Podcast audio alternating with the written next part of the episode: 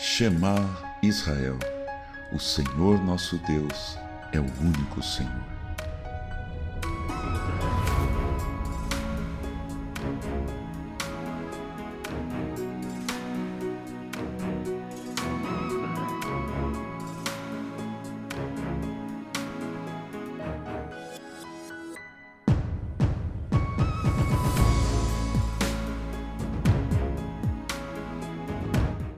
Olá, bem-vindo, bem-vinda a mais um episódio do nosso Shema Podcast. Meu nome é João Arce e eu estou aqui do lado da minha esposa, Kátia Arce. Olá, pessoal, todos sejam muito bem-vindos e bem-vindas.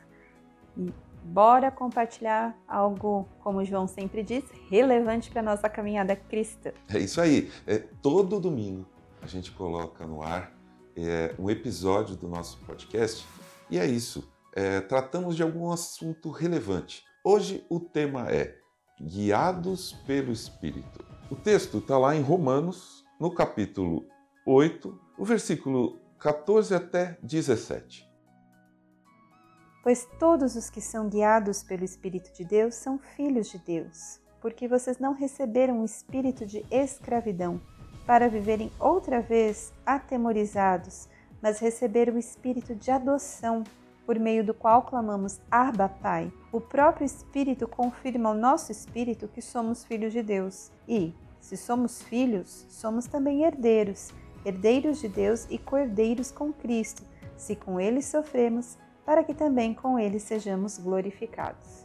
Vamos começar pensando nessa divisão do ser humano que nos ajuda tanto. Esse é um tipo de pensamento bem interessante. Quando eu tinha até meus vinte e poucos anos, eu considerava que o ser humano era dividido em duas partes, corpo e mente. Eu entendia que meu corpo, eu sei, é bem claro o que é. A gente vê o corpo. Ah, tem corpo, o meu dedão, minha mão, minha barriga. Né? Esse é o meu corpo. E a minha mente também é claro.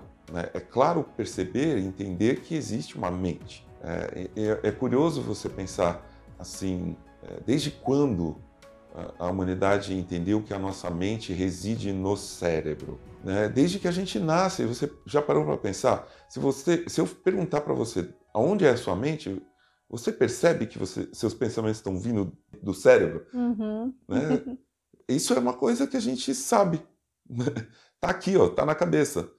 Aí você pode até falar, não, mas é, é porque eu vejo pelos meus olhos, entra a luz, então é por aqui que entram as coisas né, principais. Mas e uma pessoa que nunca enxergou? Será que ela. É, é seria interessante perguntar para um adulto. Né, aonde estão seus pensamentos? De onde vêm seus pensamentos? Ele vai falar da minha cabeça. Né? Não porque ele aprendeu, mas é porque a gente sente isso, a gente percebe isso. Então, esse pensamento, para mim, essa, essa divisão entre corpo e mente, era suficiente até meus vinte e poucos anos. Só que a gente não consegue construir um banquinho com duas pernas. Uhum. Não dá, ele não fica equilibrado. É uma mesa com duas pernas? Não dá. Então essas duas colunas que eu tinha, elas não me sustentaram, não sustentaram a mesa da minha vida. E é curioso assim que desde os, quando eu tinha 13 ou 14 anos, eu decidi que eu ia me apoiar em duas colunas, humildade e disciplina. Eu tinha um H e um D raspado no, no armário da minha cama, uhum. onde eu dormia, tinha um H e um D, para todo dia eu olhava e falava humildade e disciplina, humildade e disciplina. E muito curioso hoje que eu olho para trás e penso, disciplina tem muito a ver com o corpo. Né? A gente faz exercício, disciplina tem muito a ver com o corpo. E humildade tem muito a ver com mente, com o cérebro, com a mente, com o pensamento. Então eu tinha essas duas colunas, mas isso não sustentou minha vida. Foi então que, já quase com 30 anos, 20 e tantos anos, eu descobri a terceira perna do meu banquinho, que era a fé. Humildade, disciplina e fé. E a fé está ligada na terceira parte da divisão do ser humano. Não é suficiente nós dividirmos o ser humano em mente e corpo. Existe um outra, uma outra parte, uma terceira parte, que é o espírito. Eu estou falando isso porque esse texto nosso de hoje, Paulo escreve para os romanos e abre, o texto que a gente leu, abre assim, o versículo 14 que diz: Todos os que estão guiados pelo Espírito de Deus são filhos de Deus. Então, o Espírito é uma parte do nosso ser. Nós temos corpo, nós temos a mente, mas nós temos um espírito. E a partir daí, a gente começa a entender muita coisa. Eu acho essa divisão excelente para nos ajudar. Olha só, a nossa mente, ela satisfaz os desejos do nosso corpo. Esse é um grande problema do mundo. Nosso corpo pede comida. Estou com fome. O corpo fala para a mente: estou com fome. A mente vai fazer de tudo para alimentar o corpo. O corpo fala: estou com sede. A mente faz o corpo ir pegar um copo d'água. A mente fala: abre a torneirinha do, do filtro. A mente está né, é, tomando decisões para satisfazer uma necessidade do corpo. Esse é um, um problema, é o problema do mundo. O nosso corpo está guiando a mente. A mente está obedecendo os desejos do corpo. Quando, na verdade, Paulo está dizendo, aqueles que são guiados pelo Espírito, com E maiúsculo na Bíblia, que é o Espírito de Deus. E aonde está conectado o Espírito de Deus? Está conectado no nosso espírito. Temos que entender isso. Deus está conectado conosco pelo Espírito. Jesus, quando foi aos céus, ele disse: Vou deixar o Espírito. O Espírito de Deus foi derramado, está conosco. E aonde ele está? Ele está no nosso espírito. E é por isso que muitas pessoas não veem, não sentem, estão, estão percebendo só a mente e o corpo. Se você não dá bola para o espírito, você não encontra aonde está conectado o espírito de Deus. E aí a gente percebe, não devemos deixar que o corpo guie a nossa mente ou que a mente obedeça o nosso corpo, mas sim que a mente obedeça o nosso espírito. Ou seja, o nosso espírito guia a nossa mente. E se Deus está ligado no nosso espírito, quem está guiando a nossa mente, a partir daí vai ser o Espírito de Deus.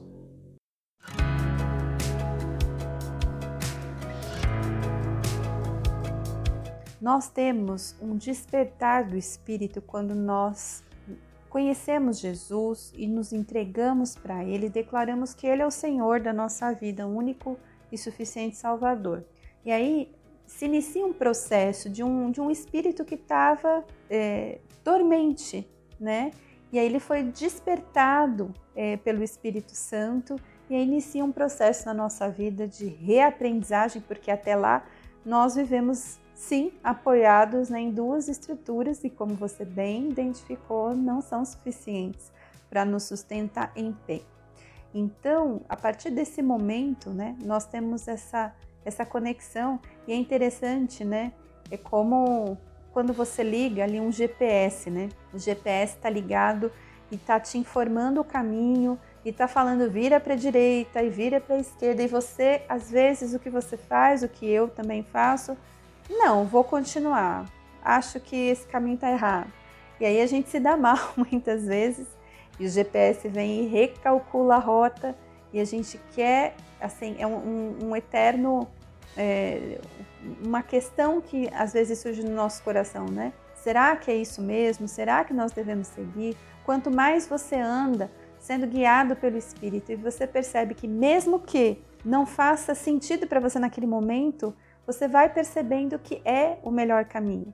Né? Eu me lembro de uma vez que a gente estava dirigindo, né? recentemente até para um local, e, e, o GPS mandou a gente seguir um caminho e você disse não é possível, isso ah, aí é não vai dar certo. É verdade. Né? Mas na realidade o caminho foi encurtado. É, não, e olha que curioso, bem lembrado. Eu falei, não é, eu não queria acreditar, mas no fim eu falei, tá bom, eu vou confiar. Olha isso. É, Lembra? Verdade. Eu vou confiar.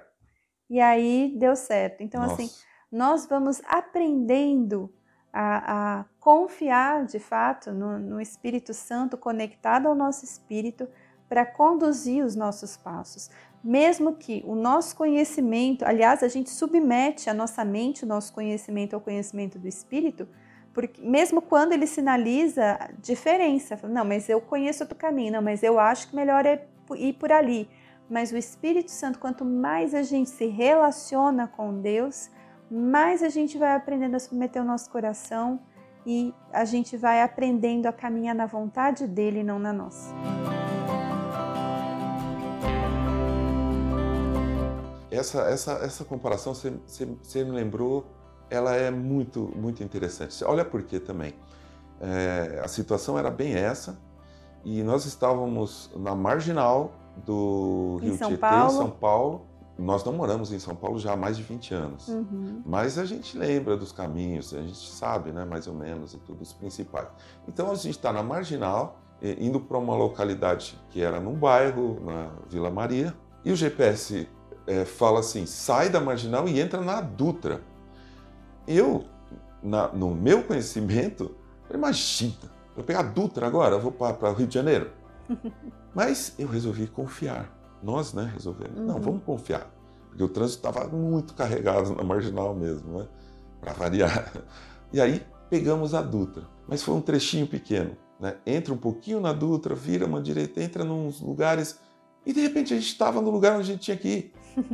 Isso foi sensacional. E o que acontece depois disso? Nós vimos que dá certo. Ou seja, nós temos uma experiência com o GPS, uma experiência positiva e nós aprendemos a confiar mais. E assim nós vamos indo.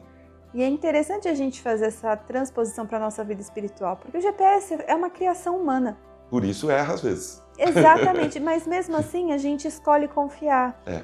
Imagine ser guiado pelo Espírito Santo, que a gente sabe que nunca vai errar, que nunca vai falhar conosco, que nunca vai nos deixar numa situação delicada. Esse é o GPS perfeito. GPS em inglês quer dizer Sistema de Posicionamento Global. Mas o G de global eu quero trocar por outra palavra em inglês, God. Significa Deus. É o sistema de posicionamento de Deus. E o GPS de Deus, né? o Deus sendo o nosso sistema de posicionamento, ele é perfeito, ele não erra. Então, nós, cada vez que nós temos uma experiência e ela é positiva, de obedecer, né? Sim. obedecer, de confiar. Nós obedecemos e confiamos a Deus. E nós temos uma experiência boa. Cada vez que a gente tem uma experiência boa, nossa fé se fortalece. E aí nós percebemos o quanto é bom sermos guiados, guiados por Deus. E aí eu volto àquele, àquele pensamento anterior. Onde, por onde que Deus nos guia? Pelo Espírito. Nós vivemos no tempo do Espírito. Nós estamos conectados a Deus pelo Espírito. E olha que interessante essa comparação também. Se nós somos corpo, mente e espírito, é mais uma prova de que nós fomos criados à semelhança de Deus, porque Deus também é três: é Pai, Espírito e Filho. O Pai é o controle do carro, é o Pai, é a mente. O Filho é o corpo, ele deu o corpo, é o corpo de Cristo. Filho, Jesus representa a parte corpo. E o Espírito é o Espírito. É o Espírito. Só que o Espírito de Deus, ele é imaculado. O Espírito de Deus, ele é perfeito, ele é puro, ele é separado, ele é santo. É daí que vem Espírito Santo. O interessante é que na nossa caminhada, na nossa jornada, nós aprendemos muito sobre o Pai, nós aprendemos um tantão sobre o Filho, né? Claro, porque Jesus, esse, esse verbo, essa ação do amor de Deus, né? Então a gente consegue, é, a gente consegue se relacionar melhor né, com, com, com a figura de Jesus, com a figura do Pai, mas a gente aprende muito pouco sobre a figura do Espírito Santo. Exatamente. E isso é muito triste porque é, quando nós pensamos num Deus trino, né, que embora nós acreditemos né, no Deus trino, ele é um só, Não só. composto dessas três partes. É, Assim como nós somos um. assim como nós somos um, exatamente. É tão triste a gente pensar que Jesus nos enviou um consolador que nós ignoramos. Uhum. Nós vivemos na era onde o Deus Emanuel, o Deus conosco, habitando em nós, né? Então nós temos o privilégio de sermos guiados pelo Espírito e nós resolvemos ignorá-lo. Nós não nos relacionamos. E por quê? Porque talvez a gente não tenha aprendido tanto sobre ele, talvez não se falasse tanto sobre ele quando a gente era criança, porque você, adulto, tem dificuldade de entender, imagine uma criança. Então a gente, mesmo na, nas igrejas, nas escolas dominicais, a gente fala bastante sobre o Pai, a gente fala bastante sobre Jesus, mas é um pecado nós não falarmos no Espírito, porque nós vivemos nele para nos relacionarmos com ele, ele nos proporciona essa inspiração que vem do céu, no entanto, a maioria de nós simplesmente o ignora. Foi o que aconteceu comigo até meus vinte e tantos anos. Eu não entendia, não, eu realmente a palavra é certa, eu ignorava, era a minha ignorância. Sim. E em determinado momento que eu tive uma experiência pessoal, real, sobrenatural, eu diria, com Deus, eu entendi que, peraí, tem mais alguma coisa. Né? E aí eu percebi, percebi mesmo, percepção do Espírito de Deus e da própria, do, do meu próprio Espírito. E é interessante pensarmos no Espírito como o vento. Aliás, a palavra grega é pneuma, que é ar. Pensar no vento. Pensa no vento.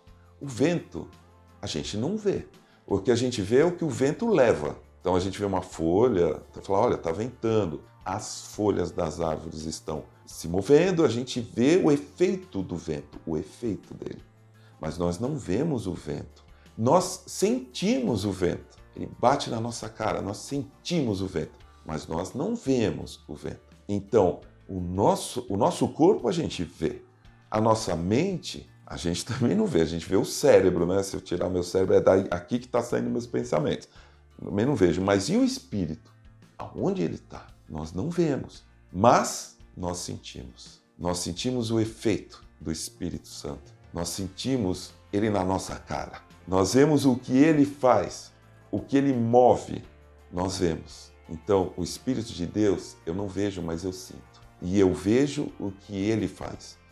Sermos guiados pelo Espírito. Paulo diz: quem é guiado pelo Espírito é filho de Deus. E nós temos esse Espírito, o texto diz, de adoção. Nós somos adotados como filhos de Deus.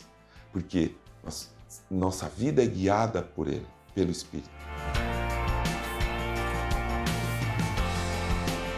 E tudo isso que a gente falou agora ela está contido no versículo 14, né? Mas o texto continua mais um pouquinho, e, e para a gente concluir, eu gostaria de, de, de ler de novo e pensar um pouquinho nisso aqui. No 15 está escrito: Vocês não receberam um espírito de escravidão para viverem, olha só que interessante, outra vez atemorizados. O que, que Paulo está se referindo? É o seguinte: Jesus veio. A gente não vai voltar atrás antes de Jesus para ver com medo. Nós não vamos é, esquecer ou ignorar que o Espírito está conosco, o Espírito de Deus está conosco. De novo, a gente vai, ele, é, outra vez atemorizados, né? mas, e aí ele prossegue, receberam o Espírito de adoção, por meio do qual clamamos, Abba, Pai. Nós somos filhos, adotados. 16. O próprio Espírito confirma ao nosso espírito que somos filhos de Deus. O próprio Espírito fala: Olha aqui, você está me ouvindo? Entenda isso. E isso, inclusive, é um ponto importante porque nós não temos, a gente precisa entender, às vezes a gente traz muito no nosso braço, na nossa força. Nós só sabemos que somos filhos de Deus porque o Espírito Santo de Deus revela, testifica, ou seja, confirma ao nosso espírito. Isso. Então é muito importante que até o início de tudo a gente sabe que é uma revelação do Espírito Santo. Ele é o movimento de tudo, ele é o ar que impulsiona toda essa embarcação. É, e uma das primeiras pessoas que escreveu isso foi aqui, Paulo. Uhum. Movido por quem? Pelo Espírito. Pelo Espírito.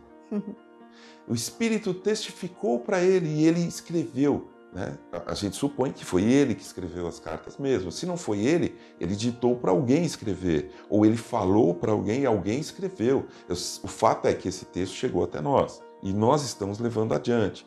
E o Espírito continua testificando. Você que está ouvindo o nosso podcast, meu irmão, minha irmã que está ouvindo a gente agora, você não sente agora, nesse momento, alguma coisa dentro de você falando, é verdade. Quem está falando isso não sou eu, não é o João, não é a Kátia é o Espírito de Deus que está testificando para você nesse momento que nós somos filhos de Deus.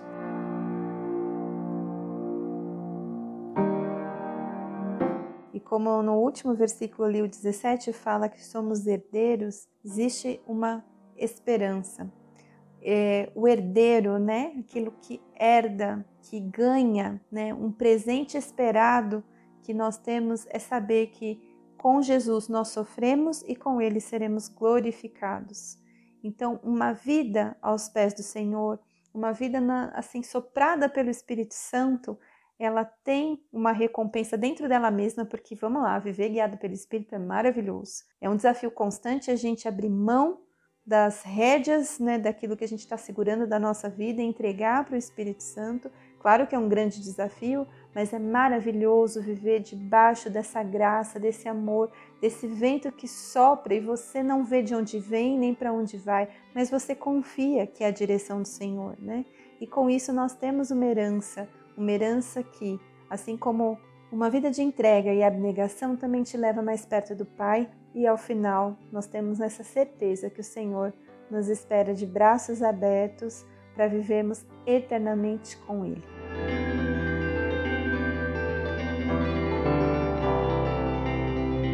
E assim nós vamos encerrando com mais uma vez é, com a esperança, com a alegria, né, com, com o guiar do Espírito nas nossas vidas. Então, eu desejo a você que está nos ouvindo uma semana abençoada, muita saúde, muita sabedoria e com muita paz. Essa paz que vem do Espírito de Deus.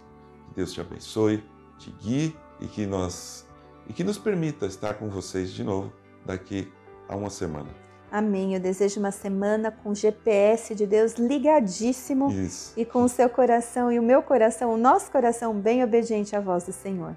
Uma boa semana para todo mundo. É isso aí. Boa semana. Tchau, tchau. Até a próxima. Tchau.